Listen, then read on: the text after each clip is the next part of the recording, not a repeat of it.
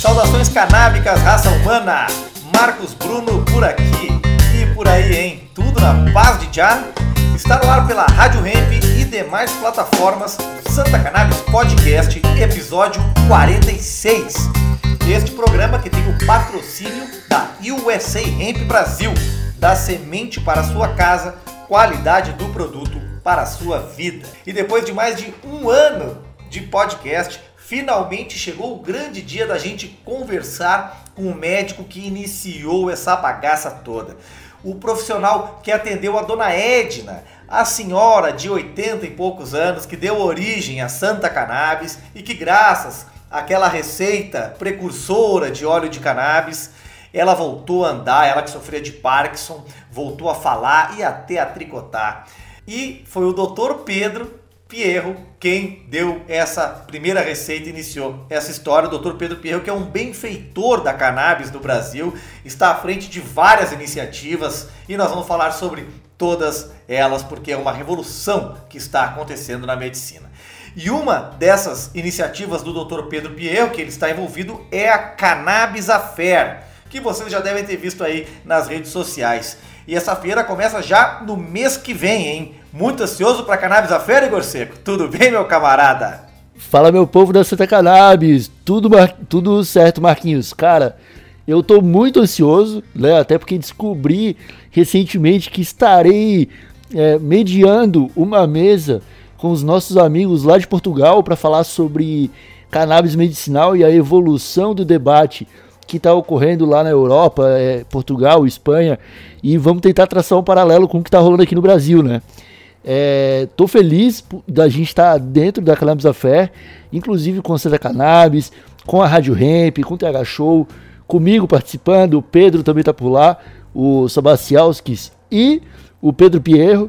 E, meu amigo, eu não sei nem o que te falar. Eu acho que esse é talvez o evento mais importante de cannabis na história, cara. Não é só do, do Brasil e não é só o, o, o, o da América Latina, digamos.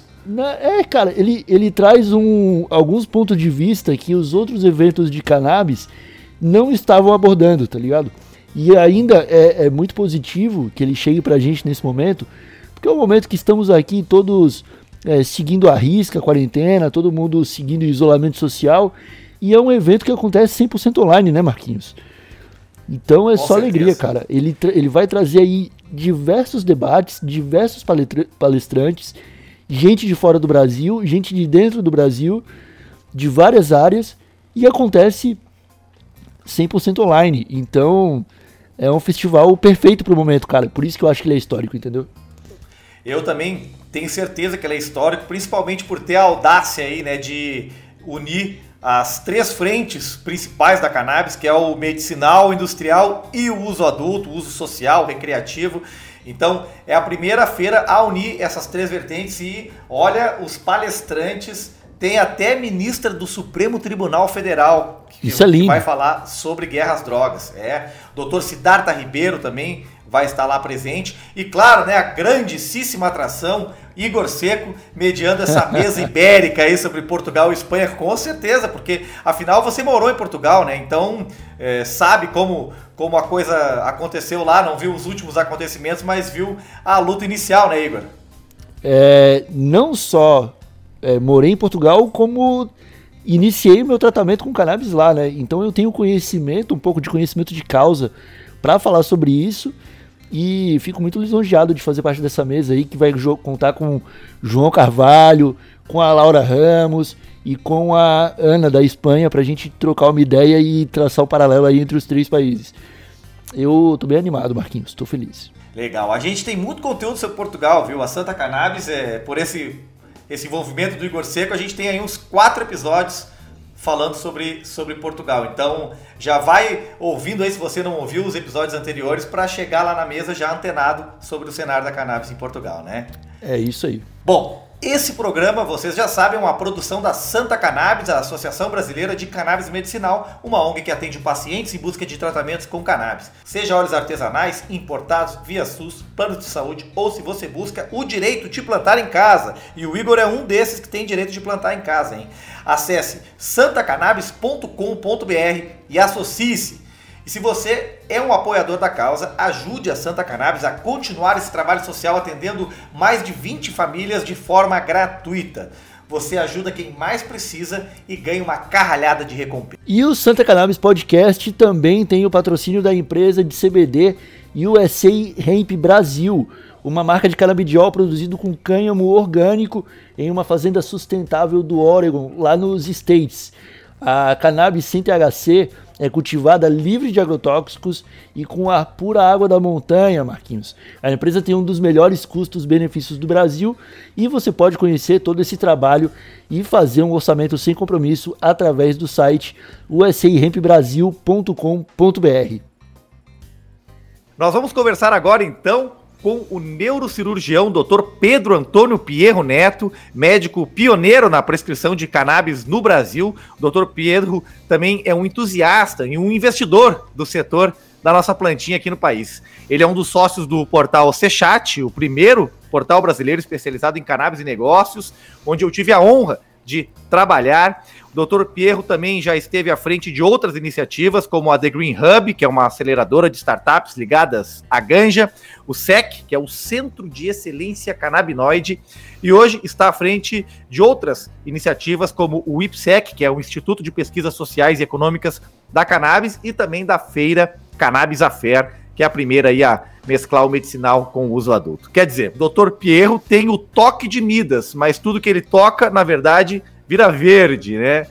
E enquanto o Brasil finalmente começa a enxergar a cannabis da forma e da relevância que ela merece, o Dr. Pierro inova mais uma vez e agora o lance são o uso medicinal dos psicodélicos e nós vamos falar sobre tudo isso agora. Doutor Pierro, muito obrigado por aceitar o nosso convite. Seja bem-vindo ao Santa Cannabis Podcast. Queria dar meu oi aí para quem está nos assistindo. Muito obrigado aí pela audiência. Marcos, principalmente pelo convite. Né, o, o Marcos é um grande amigo, né, se tornou um grande amigo pelo respeito que eu tenho ao trabalho dele. E eu tenho vontade, às vezes, de levar ele para conversar com a minha esposa só para ele falar essas coisas bonitas a meu respeito. entendeu? Que eu sei que uh, é mais aí por uma, por uma amizade, viu? Mas a honra é minha de estar aqui, Marcos, né, falando aí desse grande parceiro que eu tenho, que é a Santa Cannabis. Legal, a honra também é nossa. Demorou para acontecer essa, esse podcast com o nosso convidado, mas demorou, mas abalou. Vamos embora. Doutor, primeira pergunta, você já deve estar cansado de contar essa história, né? Mas para quem ainda não conhece, como foi que a medicina da cannabis chegou até o consultório do Dr. Pierro? Olha, Marcos, eu não tenho uh, cansaço em repetir essa história, porque é uma história tão bonita, e assim, até por isso que você está perguntando, porque você já me ouviu contando essa história várias vezes.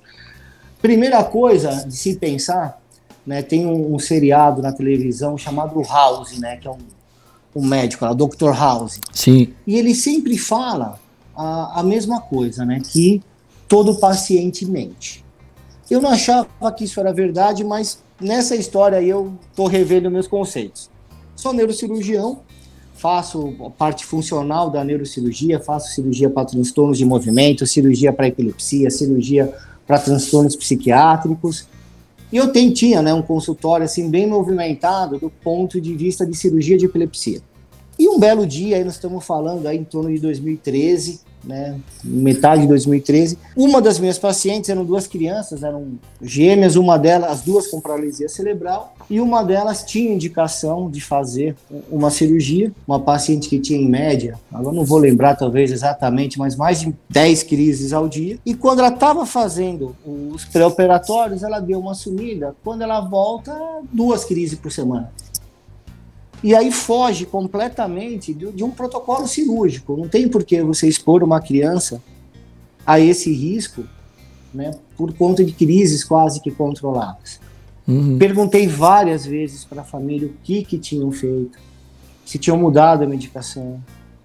Até perguntei na época, o, o João de Deus ainda era considerado uma, uma pessoa iluminada. Perguntei até se eles tinham passado no João de Deus. Eu não entendia o porquê que aquilo tinha acontecido. E ninguém, ah, não, doutor, nada, nada, nada, nada. Isso aconteceu com algumas crianças, poucas, mas algumas, e foram embora felizes da vida. Passado alguns meses, o pai dessa criança retorna do consultório, dizendo que a filha dele teve uma pneumonia, estava com uma pneumonia internada numa UTI de um hospital aqui em São Paulo, e lá na UTI não estavam dando a medicação fitoterápica para ela e ela voltou a convulsionar. Quando ele falou medicação fitoterápica, aquilo até me doeu o, o ouvido. Né? Na época eu não tinha ainda prontuário digital, era só manual, pedi para a secretária da clínica pegar o prontuário da paciente. Quando eu olhei ali, não tinha nada de, de fitoterápico, né? Eu falei, mas o que, que passou essa medicação? Não, veja bem, o pai começou a enrolar até o momento que ele me fala que estava usando uma pastinha derivada da cannabis. A primeira reação que eu tive foi falar para esse pai que se o conselho tutelar ficasse sabendo, ele ia perder a guarda da criança, que ele estava dando droga para a filha dele. Uhum. E eu queria saber quem era o maluco maluco que tinha falado um absurdo desse, porque se fosse médico, eu acho até que ele deveria receber uma repreensão do CRM. O pai ficou assim bem, bem desmotivado, tentou justificar, pra... mas no final da conversa, quando ele falou assim, ah, doutor, mas você viu que ela melhorou. Isso é verdade. Por sorte, essa criança estava internada no hospital que eu opero, né?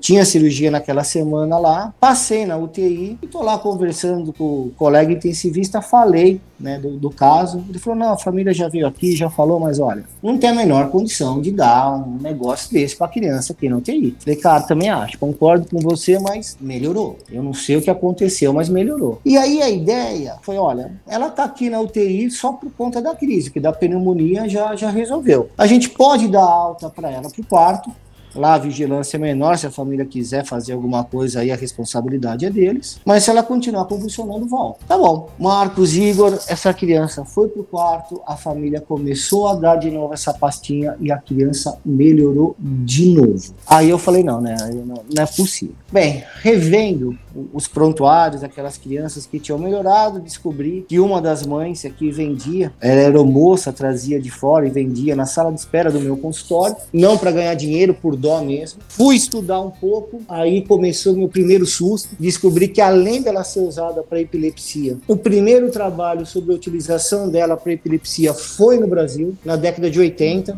Uhum. Professor Elisardo Carlini, da Escola Paulista de Medicina, uhum. professor São Vito, da Santa Casa, e o professor Rafael Mechulam, da Universidade Hebraica de Jerusalém, que foi quem forneceu o, o CBD para esse estudo.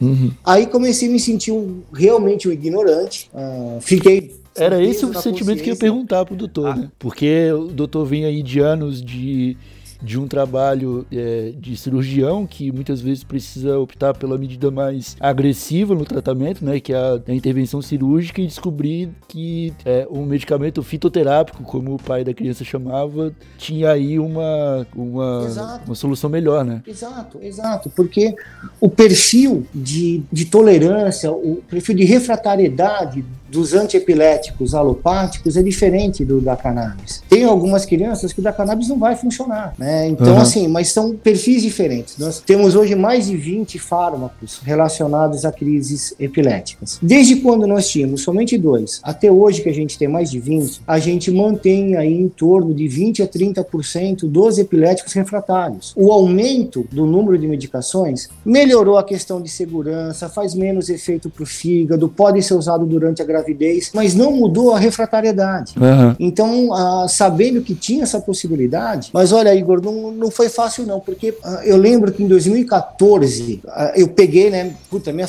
minha família desesperou, né? Quando eu comecei a prescrever cannabis. Uhum. Entendeu? Minha esposa falava assim: a Fabiana, você vai ser preso, vai aparecer no jornal Doutor Conha, porque ninguém estava fazendo isso, era muita pouca gente que fazia isso. Doutor Conha. Doutor Conha, entendeu? Você sabe assim, e aí eu peguei e fui atrás da Anvisa. Falei, Anvisa, e aí? Como é que funciona? Ela falou assim: pera, qual que é a tua especialidade? Neurocirurgia. Então, seja bem-vindo, porque se existe uma utilização compassiva, é para o paciente neurocirúrgico. Se você operou e a pessoa continua tendo convulsão, é porque não tem mais o que fazer. Uhum. concordo. Entendeu? O próximo passo agora é dar criptonita. Se criptonita acaba com o super-homem, deve acabar com a epilepsia também.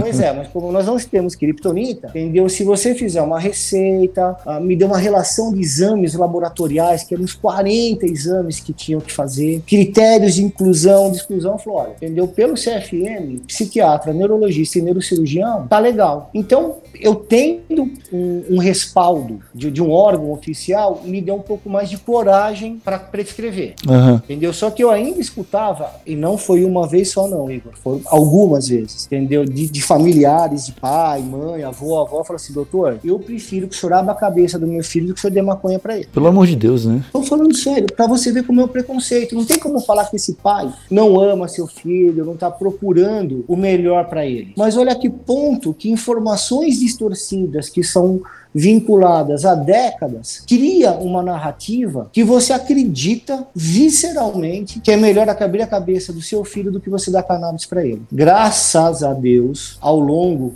desses seis anos, né? E graças a, a, profissionais como Marcos da mídia que trouxeram esse assunto de relevância à tona, hoje eu já não escuto mais. Excelente, doutor. E doutor, é, é possível que o uso, a administração da cannabis evite uh, que abra-se literalmente a cabeça de uma criança? É possível que, que, que, isso aconteça? O senhor passou por isso na sua prática médica? Sim, uh, Marcos, você não precisa me chamar de senhor não, tá? Só porque eu tenho barba branca, sou velho e gravata borboleta, você precisa me chamar de senhor. Eu, eu tento me policiar, mas às vezes eu não consigo. Não, eu, eu sei, eu sei que você faz isso com todo carinho, mas, mas sim, né, já tive pacientes que. Bem, essa menina mesmo que eu contei a história, ela estava no pré-operatório de uhum. cirurgia, entendeu? Quer dizer, não tinha mais o que fazer, era operar. Até hoje eu não operei ela, né? Hoje uhum. a, a, até ela nem passa mais comigo, de vez em quando ela me manda um zap porque ela conseguiu o direito de, de plantar, ela mesma produz o óleo, o remédio da, da sua filha. Eles estão muito felizes com essa possibilidade né, de estar tá trazendo isso. Né? Então, sim, né, já tive pacientes, como também tive pacientes que eu tinha certeza que ia melhorar com a cannabis. Tanto é que até hoje eu acho que a, que a família sabotou o tratamento e que eu operei. Uhum. Eu, eu, ainda tenho casos de epilepsia, de Parkinson, que eu ainda opero. Né? Tem casos que, apesar da cannabis ser puta, sensacional, tem coisa que nem a cannabis resolve. Então, para isso, ainda existe a cirurgia. É um método muito eficiente, mas que envolve um risco muito alto. Doutor, é, aproveitando de leve que o doutor é, falou sobre a sabotagem do tratamento, né, e talvez o doutor como médico possa me ajudar a esclarecer um pouco isso, o que que é, um familiar pode fazer quando ele identifica que é, estão sabotando o tratamento de um ente querido dele? Eu ouvi já casos aqui em Palhoça, por exemplo, de um senhor com Alzheimer que ele conseguiu é, a autorização da Anvisa para importar o remédio, a família estava importando o remédio, né, os irmãos desse, desse senhor estavam comprando para ele, mas a filha desse senhor não é, não dava o medicamento, né? Porque ela era, ela é extremamente preconceituosa e anti-cannabis. É, eu sabendo de uma história como essa, eu posso tomar alguma atitude em relação a isso? Então, uh, o grande problema é que essas pessoas, né?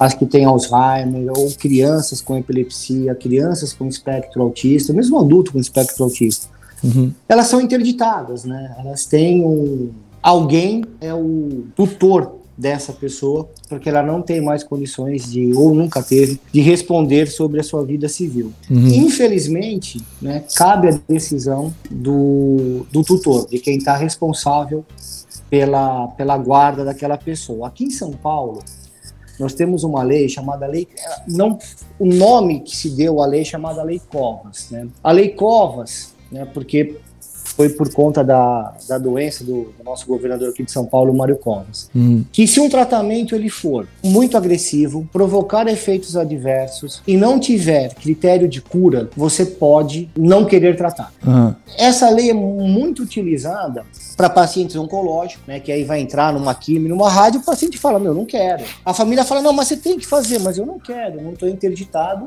eu não quero que faça e prevalece a, a opinião da pessoa. Uhum. Infelizmente, a gente ainda tem uh, descrito na literatura alguns, não vou dizer absurdos, mas algumas coisas que não conferem com a realidade. Por exemplo, a questão do THC e da esquizofrenia. Uhum. Então, um, no caso de uma criança, alguém pode alegar, olha, esse óleo tem THC e não vai curar e pode provocar esquizofrenia. E a justiça vai falar assim, para o tratamento. Uhum. É, então, assim, é, é, é, muito difícil isso, mas a palavra final sempre é do tutor. A gente não pode, não consegue obrigar, mesmo que seja consenso da família, do resto da família, a fazer o tratamento. Entendi. Doutor, é, você estava falando que a, a, história lá começou em 2014, né? Quando ainda era muito difícil falar no assunto no Brasil, mas lá em 2014 o Uruguai já tinha legalizado. Um ano depois o Chile veio a legalizar. E hoje, em 2021, só Brasil, Venezuela Venezuela, que o nosso governo odeia tanto a Venezuela, mas a gente está no mesmo balaio que eles. E a Bolívia ainda não legalizaram nenhum plantio de cannabis. Tem as, as Guianas também, mas não, não vem ao caso. Mas o Brasil pode ser um dos últimos, já é um dos últimos, né? E pode ser um dos últimos. E, e você, como um médico vanguardista, né? Dá para considerar assim, como é que você vê ainda tanto negacionismo no país, uh, sobretudo de quem deveria zelar pela ciência. E aí eu cito o próprio CFM, que ao longo do, dos últimos anos aí fez uma campanha ferrenha contra a cannabis. Como é que é ser um médico vanguardista da cannabis num país que nega tanto a ciência? Uh, eu, acho que a vanguarda ela ficou lá em 1980 com o professor Carlini. Uh, se naquela época a gente tivesse feito como Israel, tivesse se aprofundado um pouco mais nas pesquisas, hoje continuaríamos, continuaríamos à vanguarda. Então a gente perdeu a vanguarda, perdemos o pelotão do meio e nós estamos virando retardatário nessa história. Uhum. Então, assim, da mesma forma né, que quando o Emílio Figueiredo, que é um advogado, falou que quem é contra a PL 399 está no mesmo grupo que o Bolsonaro e que o Osmar Terra, é a mesma coisa esse alinhamento com a Venezuela. Teoricamente, Brasil e Venezuela e Bolívia têm o mesmo pensamento relacionado a cannabis medicinal. Só que olha o que virou a Venezuela. A Bolívia não está no, no, seu melhor momento, entendeu? E o Brasil, a gente só não está nisso daí porque o povo brasileiro é muito bom, porque o nosso país é muito bom, porque a gente consegue tirar leite de pedra. Mas para todos os outros países, como Uruguai, a Argentina, Chile, eles têm todo o interesse do mundo que a gente não legalize nada. Uhum. Porque eles querem fornecer para nós, entendeu? E a gente vai continuar, entendeu? Com uma terra enorme, sendo o país que tem a melhor técnica agrícola do mundo. Né, Pero Vaz de Caminha já falou na primeira carta que ele falou desse país que aqui tudo que se planta dá e mesmo assim, entendeu? A gente prefere comprar o remédio importado, né? Não faz assim. O menor sentido, se a gente quer falar de acesso às pessoas, se a gente não tem uma produção nacional, se a gente tivesse uma renda mensal semelhante à da Suécia, tudo bem. Olha, o povo brasileiro tem dinheiro para é. comprar o remédio importado, mas não é verdade. A gente não tem dinheiro muitas vezes para comer. Quanto mais pagar quase mil reais uh, no remédio. Só que a pessoa não desiste. Ela vai atrás. Ela vai comprar um óleo sem procedência. Ela vai comprar um óleo que não é nem de uma associação, é de um mercado negro. Um óleo que você não sabe a procedência, não sabe nem o que tem ali dentro. Uhum. Então perdemos o mercado a livre tá cheio. É, cheio. Eu, que, eu queria perguntar isso aí também já que o, que o doutor citou, porque é, eu consegui há pouco tempo, doutor, o, o habeas corpus, né? Eu tô podendo, tô podendo cultivar até cinco plantas aqui em casa para a produção do meu óleo para dor crônica, né? porque eu tenho síndrome de Marfan. E aí eu comecei a publicar isso nas redes sociais para tentar informar um pouco, né? Tentar, porque tem, por exemplo, muitos parentes evangélicos que me seguem que começaram a olhar para cannabis agora de outra forma depois que viram o meu caso, né? Então eu tô tentando aproveitar isso para levar o máximo de informação às pessoas. E muita gente chega para mim é, falando assim, pô, cara, é, onde que eu encontro óleo para comprar sem prescrição? Comprei um no AliExpress, veio da China, mas minha esposa usou para fibromialgia e não funcionou. Será que tem alguma coisa errada? Eu falo, putz, tem tudo errado, né, cara? Mas como que eu falo para essas pessoas mais é, diretamente, doutor? Qual que é o risco dela utilizar um óleo que não tem. É, a gente não sabe de onde veio. A gente se preocupa tanto com, com agrotóxico, organofosforato, falamos tanto da, da engenharia genética, dos alimentos transgênicos procuramos tanto ter uma vida saudável para que a gente não, não fique doente e na hora que fica, a gente vai dar um passo para trás e pegar um produto que você não sabe nem o que tem ali dentro. Se a, a planta foi usada, agrotóxico, pesticida, você está colocando tudo aquilo dentro do óleo ah. e dando para uma pessoa doente, uma criança, um idoso. E isso a gente acreditando que ali dentro tem, uh, como é que se fala? Canabinoides. Né? A gente acreditando nisso, que pode ser que nem tenha. Uhum. E não, não tem absolutamente nada. Então, assim, o óleo importado é caro? É caro, mas nós temos as associações. Tem algumas uhum. associações que não inspiram confianças? Tem. Tem associações que é difícil fazer o tratamento uh, médico? Tem, mas tem outras que é exatamente o contrário. Eu posso falar em, em relação a isso da Santa Cannabis. Né? Quando eu encaminho um paciente meu para Santa Cannabis, eu sei o que ele está tomando.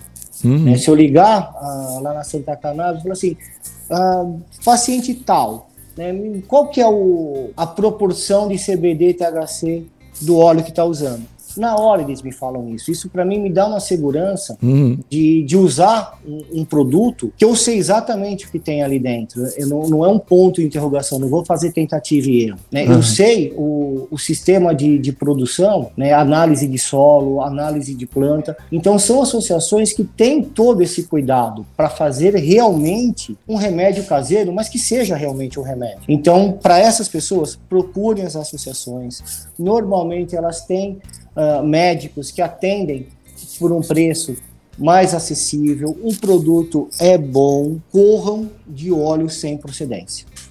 Doutor Pedro Pierro é, digamos assim, o padrinho da Santa Cannabis, porque ele foi o, o médico que receitou é, tratamento com cannabis para dona Edna, que, que tava, tem Parkinson, estava acamada já, e ela é a, a, avó do Pedro, que hoje é o presidente da Santa Cannabis, então o doutor é o padrinho é da ONG.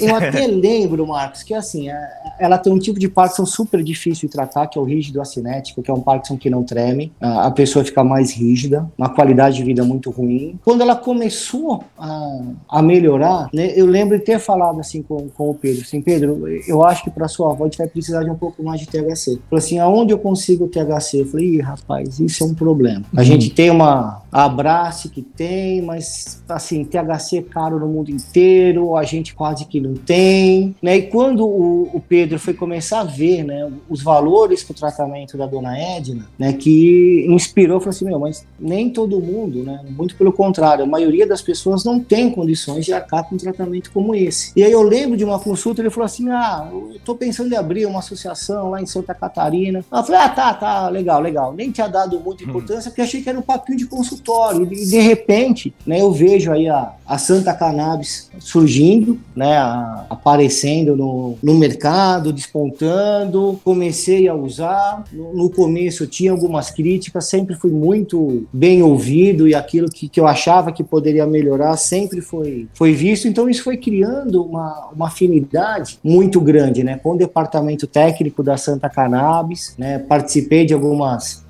de alguns óleos novos que estavam sendo produzidos. Né? Então foi muito bacana, né? Eu acho que nada acontece por acaso. Né? E foi através dessa consulta com a, com a, dona Edna, que o Marcos depois foi trabalhar no, no né, que nos deixou grandes saudades, mas ele recebeu uma proposta irrecusável, então ele saiu, mas deixou a porta aberta, nunca foi nada, muito pelo contrário, é, é um grande amigo. E também com foi certeza. a consulta da dona Edna que me trouxe aqui hoje conversando com vocês. Uhum. Olha que, que, que, história bacana, né? Como de uma consulta, olha quantos desdobramentos, quanta gente bacana que eu conheci, quanto que eu aprendi aprendi com todo esse ecossistema graças à dona Edna. Excelente. Foi lindo. Antes da cannabis e depois da cannabis. Tudo mudou. Verdade, tudo mudou. Eu acho engraçado que a sigla é AC e DC para isso também, né? É verdade, é CDC. Boa, boa, Igor, verdade. Doutor também está à frente uh, do IPSEC, né, que é o Instituto de Pesquisas Sociais e Econômicas da Cannabis. E esse, essa entidade aí tem uh, o objetivo de esclarecer, trazer eh, dados concretos para esclarecer a opinião pública sobre a, a importância dessa pauta. Né? Explica para nós um pouquinho sobre o que, que é o IPSEC, como que está atuando aí junto a, inclusive, a parlamentares em Brasília, né? A gente chegou num ponto, Marcos, que se não mudasse uh, as leis, as regulamentações, a gente não ia conseguir avançar, a gente não ia conseguir garantir acesso às pessoas. Então, em cima disso, né, Bruno Pegoraro, que é o o presidente da, do IPSEC, a gente começou a conversar de como a gente poderia estar fazendo isso. Então montamos esse instituto, ele não tem fins lucrativos, né? E a ideia é levar principalmente para o governo ideias e dados que possam servir de base para uma tomada de decisão mais assertiva e menos preconceituosa. Então, por exemplo, uma das coisas que o PSEC vem fazendo é tentar, junto com o deputado Barcelar, não lembro o partido dele, mas é da Bahia, torcedor do Bahia, inclusive, fazer uma Foi ouvido frente... por nós aqui na Foi, duas bacana. semanas. Gente boníssima, não é? Queridaço. Cara, que cara divertido. Eu fiz uma live com ele também, que cara divertido, meu. Torcedor do Bahia fanático, cara. Puta, bacaníssimo. E aí, uh, fazer uma frente parlamentar para tentar, uh, de alguma forma, levar essa pauta da cannabis uh, com uma agilidade maior. É o IPSEC também que ele faz um trabalho de monitoramento da opinião dos parlamentares, então ele faz como se fosse um, um placar para a gente saber para que lado que está ah, cada deputado, inclusive, para que a gente possa pedir para os eleitores daquele determinado deputado, daquele parlamentar, entendeu? Que cobre o seu parlamentar sobre essa pauta, né? Qual que é a opinião dele? Como é que ele se posiciona? Realmente essa pessoa te representa lá? Uhum. Então esse é o trabalho do IPSEC. Nós acreditamos que só dessa forma a gente vai ter leis e regulamentações mais justas para aí, Marcos, quem sabe a gente conseguir chegar no pelotão do meio de novo da corrida, porque a vanguarda vai demorar, para voltar para lá vai demorar muito, né? Agora temos que sair do, dos retardatários. Uhum. Com certeza. É, doutor, é, eu gostaria que você explicasse também é, sobre uma outra iniciativa que você está à frente que é o da Cannabis Affair, né? Aqui na Rádio Ramp nós somos o, isso, o veículo oficial da, da Cannabis Affair, mas quem tá puxando a liderança é o doutor, né? Fala pra gente um pouco do, do festival. Uh, cara, foi um negócio assim incrível, né? Então tem uma, uma empresa, né? eu conheço, conheci né, o cara que está à frente, que é o Wagner, que é uma empresa assim, de eventos. Uhum. Né? Ela, ela, tem uma expertise para eventos e, e, nesse mundo de pandemia, ela se destacou nos eventos online, fazendo uma coisa mais interativa, que prende a atenção, uma coisa assim muito bacana, né? um negócio super inovador. E aí ele juntou com o Pedro, né? o Pedro, o Gerson, que são caras assim que entendem muito do assunto, né? O Pedro da Maica, que é o presidente uhum. da, da uhum. Santa Cannabis. Esse mesmo. E aí, esse mesmo. E eles fizeram um, um, evento que tem cinco braços, né? Então você tem um braço medicinal, você tem um braço relacionado ao social, braço do ativismo, você tem ah, negócios. Porque não adianta a gente falar assim, olha, isso é cannabis medicinal, isso é cannabis recreativa. É errado. É a mesma cannabis. É cannabis para uso medicinal, cannabis para uso adulto ou social, nem recreativo a gente usa. Uhum. Só que a gente está no meio né, de pessoas que não têm a mesma intenção que a nossa, pessoas que muitas vezes jogam baixo, a gente não consegue, nós não é da nossa índole. Então, o, o que, que o Pedro fez? Ele trouxe né, o pessoal da Sinapse, que é o Emílio Figueiredo, que são uma, uma rede de advogados que daria uma sustentabilidade jurídica, né? Falou assim, olha, isso a gente pode falar, isso a gente não pode, que desse toda essa mentoria. Estabeleceu isso daí, né, um, um time de gigantes, né? Ah, e aí eu fui convidado para ajudar na, na parte no hub medicinal, né, nesse braço medicinal, nas pessoas que queriam falar uh, nesse braço, né? Foi um, um desafio muito grande, mas assim, Olha, eu não, não lembro de um congresso de cannabis que eu não tenha feito no Brasil nesses últimos cinco anos. Em uhum. nenhum deles a gente tem né, o, o, nível de pessoas que a gente tem no, no Cannabis Afeto. Né? E, e esse a... foi o primeiro, é o primeiro que eu tenho notícia a ter a ousadia, digamos assim, de mesclar o medicinal e o industrial com a cannabis de uso adulto, né? Sim, uh, exatamente. Inclusive, não inovou só nisso. Você viu o foderzinho de, de propaganda dele? Se chegaram a ver ou não? Aham. Uhum. Entendeu? Nós temos, a, nós temos uma pessoa do Supremo Tribunal Federal que vai debater frente a frente com uma vítima da guerra contra as drogas, né? vai estar tá uma empresária relacionada ao terceiro setor, Então, assim, você trazer o judiciário para dentro, você trazer o Supremo Tribunal Federal, uhum. isso mostra o nível do evento que, do que a gente está falando, né? Nunca o Supremo teve um evento desse. É um comprometimento, né, doutor? Exatamente, nós estamos ouvindo todas as vozes. A ideia não era trazer somente as pessoas que, que são a favor. Né?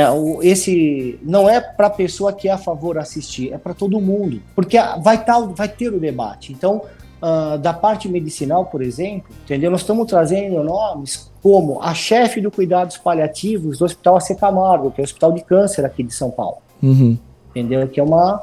Vamos trazer Fabrício Pamplona, pós-doc, um, é, trazer o Fileve, vamos trazer o, um dos geriatras de maior renome de São Paulo, que é o Paulo Camis, vai estar presente, né? A doutora Sandra, do Cuidados Paliativos, vamos trazer a questão do esporte. Primeira Olimpíada, com o CBD autorizado, o ADA zero, né? Vamos trazer uh, um médico para falar né, como que isso ajuda para o atleta e vamos trazer atletas olímpicos brasileiros que estão uh, indo para Tóquio para falar o que, que mudou no seu treinamento com a utilização de produtos à base de cannabis. Tudo isso no hub medicinal, não estou nem falando dos outros, que é uh, do mesmo nível para cima. Então uhum. vai ser um evento muito bacana, que vai envolver diversos setores, porque o foco principal é a planta e aonde ela pode ser utilizada. Quando a gente fala do uso adulto, nós não estamos falando da anarquia da cannabis. Não é todo mundo planta, todo mundo fuma. Existe uma regulamentação, como é que isso vai ser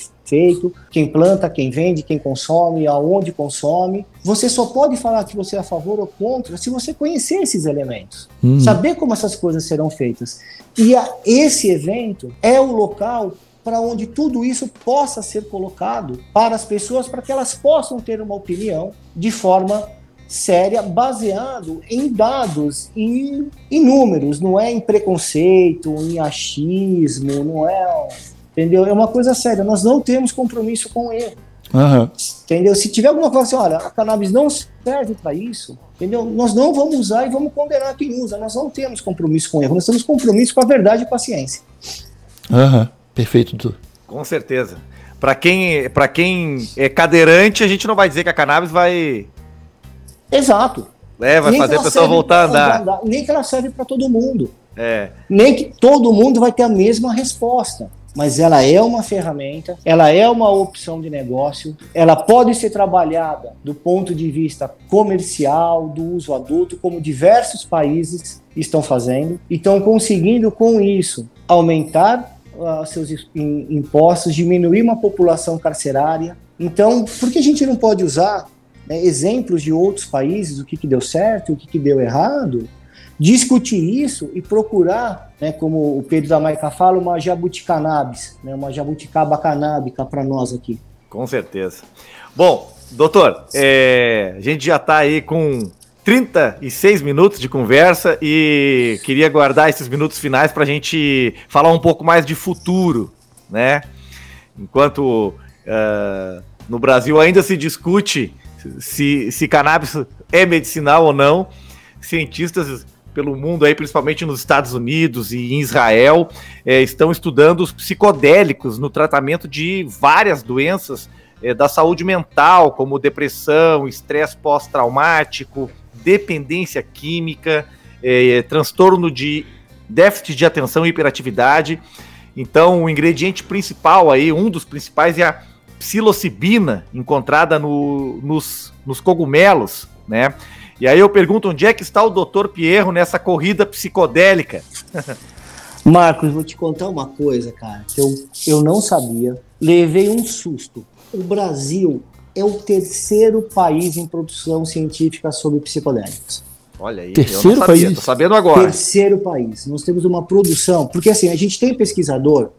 Se a cannabis fosse liberada, para pesquisa, nós seríamos o primeiro país do mundo a fazer pesquisa com cannabis. Nós somos o terceiro em psicodélicos, porque os psicodélicos não são proibidos você fazer pesquisa no Brasil. Ah. Né? E a gente tem, por, por, por, conta da utilização religiosa dos psicodélicos, e a gente tem assim, uma herança cultural, principalmente no, na região norte, com a ayahuasca, né, uhum. e o uso indígena muito forte. Né? Então isso motivou pesquisadores de centros importantes como o Toffoli, da Unicamp, o Braulio da Universidade Federal do Rio Grande do Norte, a mesma universidade que a gente tem o Cláudio, que tem o Siddhartha. Então, uhum. uh, essas pessoas começaram a fazer o quê? Uh, um dos trabalhos, por exemplo, foi ter um, um, tipo de ressonância chamado ressonância funcional. Né? Ela, ela mostra quais são as áreas do cérebro que estão naquele momento com um funcionamento maior, né? Você vê uma atividade neuronal maior, um aporte sanguíneo maior. Fazer isso né, antes e durante o, o, ayahuasca, né? Como é que a pessoa está se sentindo, né? O que, que muda no cérebro dela? A gente tem toda essa produção científica no Brasil. E quando eu tive conhecimento sobre isso e quando eu conversei com essas pessoas, o Stevens do, do Instituto DOR de Pesquisa, o, o, o Braulio com essa questão do, do ayahuasca, ativação cerebral, o Toffoli com a questão do, do espectro autista, eu falei, meu, é a próxima onda, vi que vários lugares do mundo estavam indo para o mesmo caminho, eu falei, já apanhei bastante com a cannabis, agora estou apanhando um pouco menos, estou sentindo falta, né, de aparecer ministro me chamando de traficante, como aconteceu, o Marcos lembra disso. Estou sentindo falta de apanhar um pouco, comecei a, a utilizar psicodélico. Alguns pacientes bem selecionados assinam um, um termo de consentimento que é uma pesquisa. Marcos, eu estou tendo resultados fantásticos. Olha aí. Fantásticos, fantásticos. Uh, é uma ferramenta terapêutica para os transtornos de afetividade muito importante, né, que Acho que vai ser a próxima onda. Como a cannabis não serve para todo mundo, até o momento eu acho que eles têm menos indicação do que os produtos à, à base de cannabis. Eles oferecem efeitos adversos um pouco mais complicados.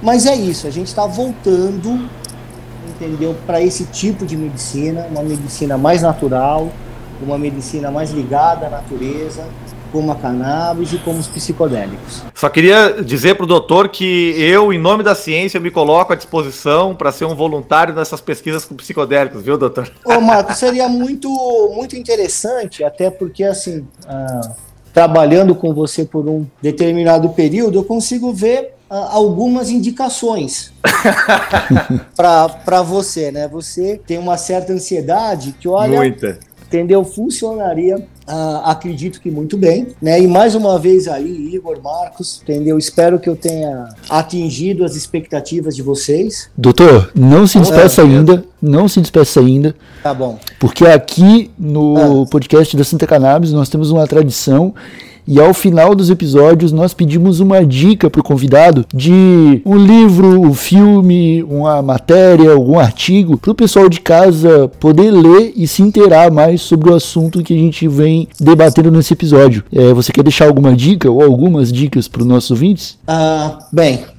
eu, eu, eu não vou contar o porquê, tá? Mas, Igor, eu gosto muito de, de música, cara. Eu gosto muito de rock, sabia? É mesmo? Estamos sabendo. Mesmo, cara. e, e, tem uma banda, cara, que eu gosto bastante, chamada The Doors. Uhum. Acredito que, que vocês apreciem também, né? Muito boa, muito Essa boa. banda.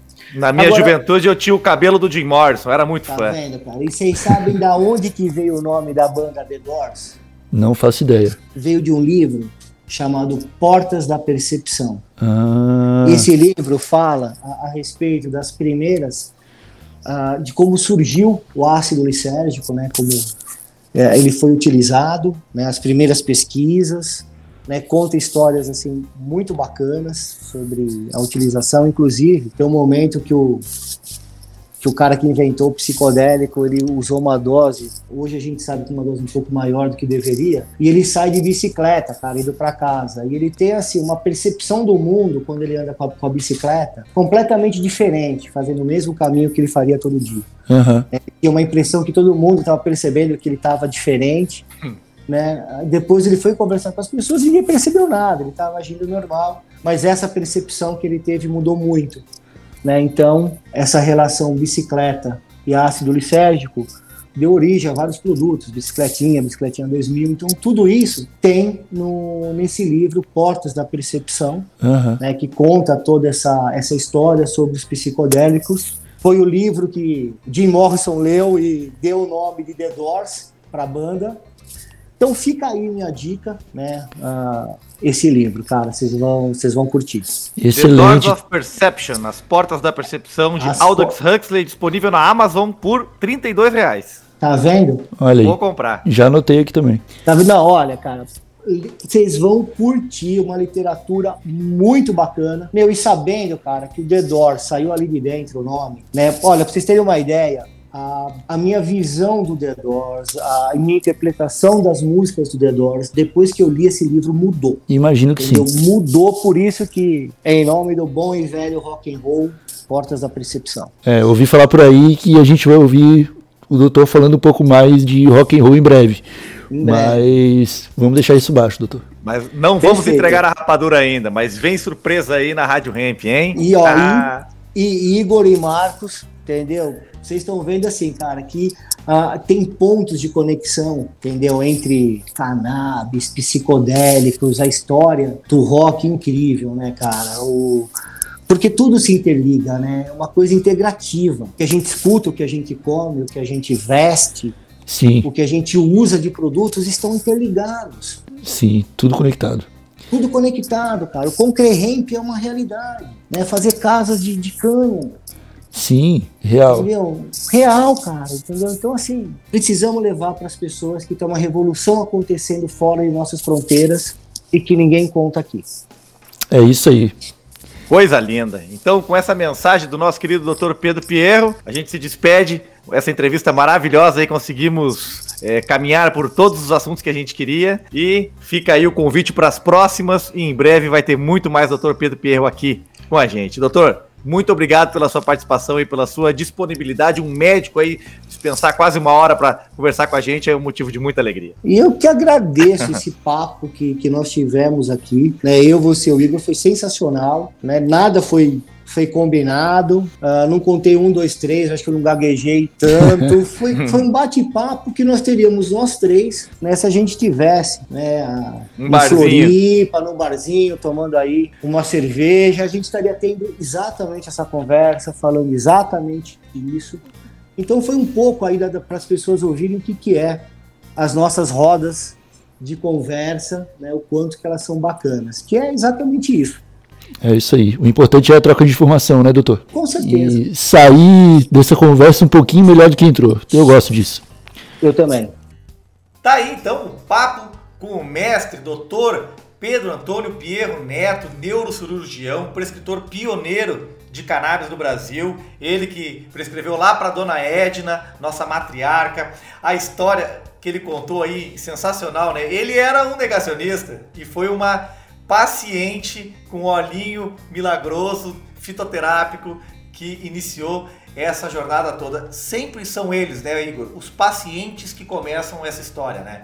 Porque não tem como negar, né, Marquinhos? Não tem como você ver, olhar para um paciente melhorando e não ter a prova real nisso aí do, do, do, do, do verdadeiro efeito desse óleo na vida das pessoas, né? Então eu fico feliz aí que o médico como o Dr. Pedro é, mente aberta tenha se deparado com isso há tantos anos atrás e começado essa luta aqui no Brasil. E é importante agora que outros médicos escutem esse tipo de relato e abram um pouquinho a cabeça, né, para sair um pouco desse cabresto aí do CFM.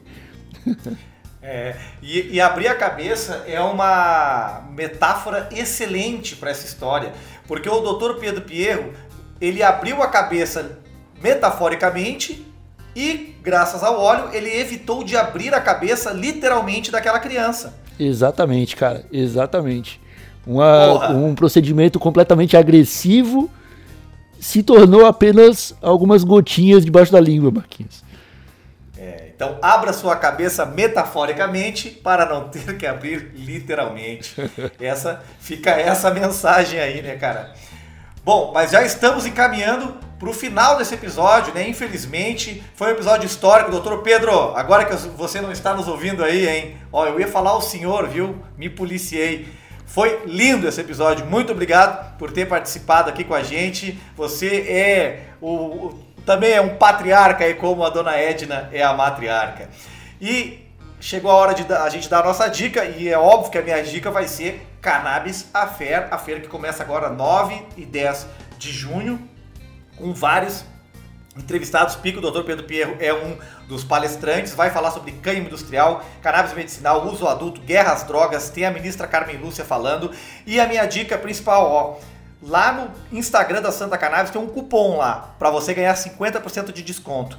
Eu não sei quantos cupons vão estar disponíveis, não sei se é só 50, se é só 60, não sei. Vai lá e tenta. Mas se rolar é 50% de desconto. E a tua dica, Igão? E a minha dica é para o pessoal que acompanha a Rádio Ramp, porque a Rádio Ramp, como canal oficial de comunicação da Cannabis a Fé, também vai oferecer descontos. Então fiquem ligados tanto no perfil do Instagram da Santa Cannabis quanto da Rádio Ramp. Vai lá, arroba Rádio Ramp, que a gente está passando algumas informações e vai ter cupom de desconto também, fechou? Fiquem ligados, a Cannabis Affair é um evento importantíssimo, vai debater cannabis é, em várias frentes e algumas bem importantes, principalmente para a galerinha que é, se, preocupa, se preocupa, realmente tem que se preocupar com a guerra às drogas e todo o mal que ela vem causando à sociedade. Como o Marquinhos já falou, nada, ninguém menos, ninguém mais do que ministra Carmen Lúcia comandando uma bancada para debater o encarceramento em massa no Brasil. E se isso não é relevante para você, meu amigo, eu não sei o que mais seria. É isso aí, Marquinhos. Beleza. Bom, só lembrando que o Santa Cannabis Podcast também tem o patrocínio da empresa de CBD USA Hemp Brasil, uma marca de canabidiol produzido com cânhamo orgânico numa fazenda sustentável do Oregon, lá nos States. Cannabis sem THC, cultivada livre de agrotóxicos com pura água da montanha. Ela tem um dos melhores custos-benefícios do Brasil. Conheço o trabalho lá da USA Hemp. Faça o orçamento sem compromisso em usahempbrasil.com. Valeu demais USA Hemp por estar com a gente. Voltamos na semana que vem, sempre, né? Sexta-feira, às 4h20, em radiohemp.com e em todas as plataformas. É isso aí, gurizada. Falou! Falou!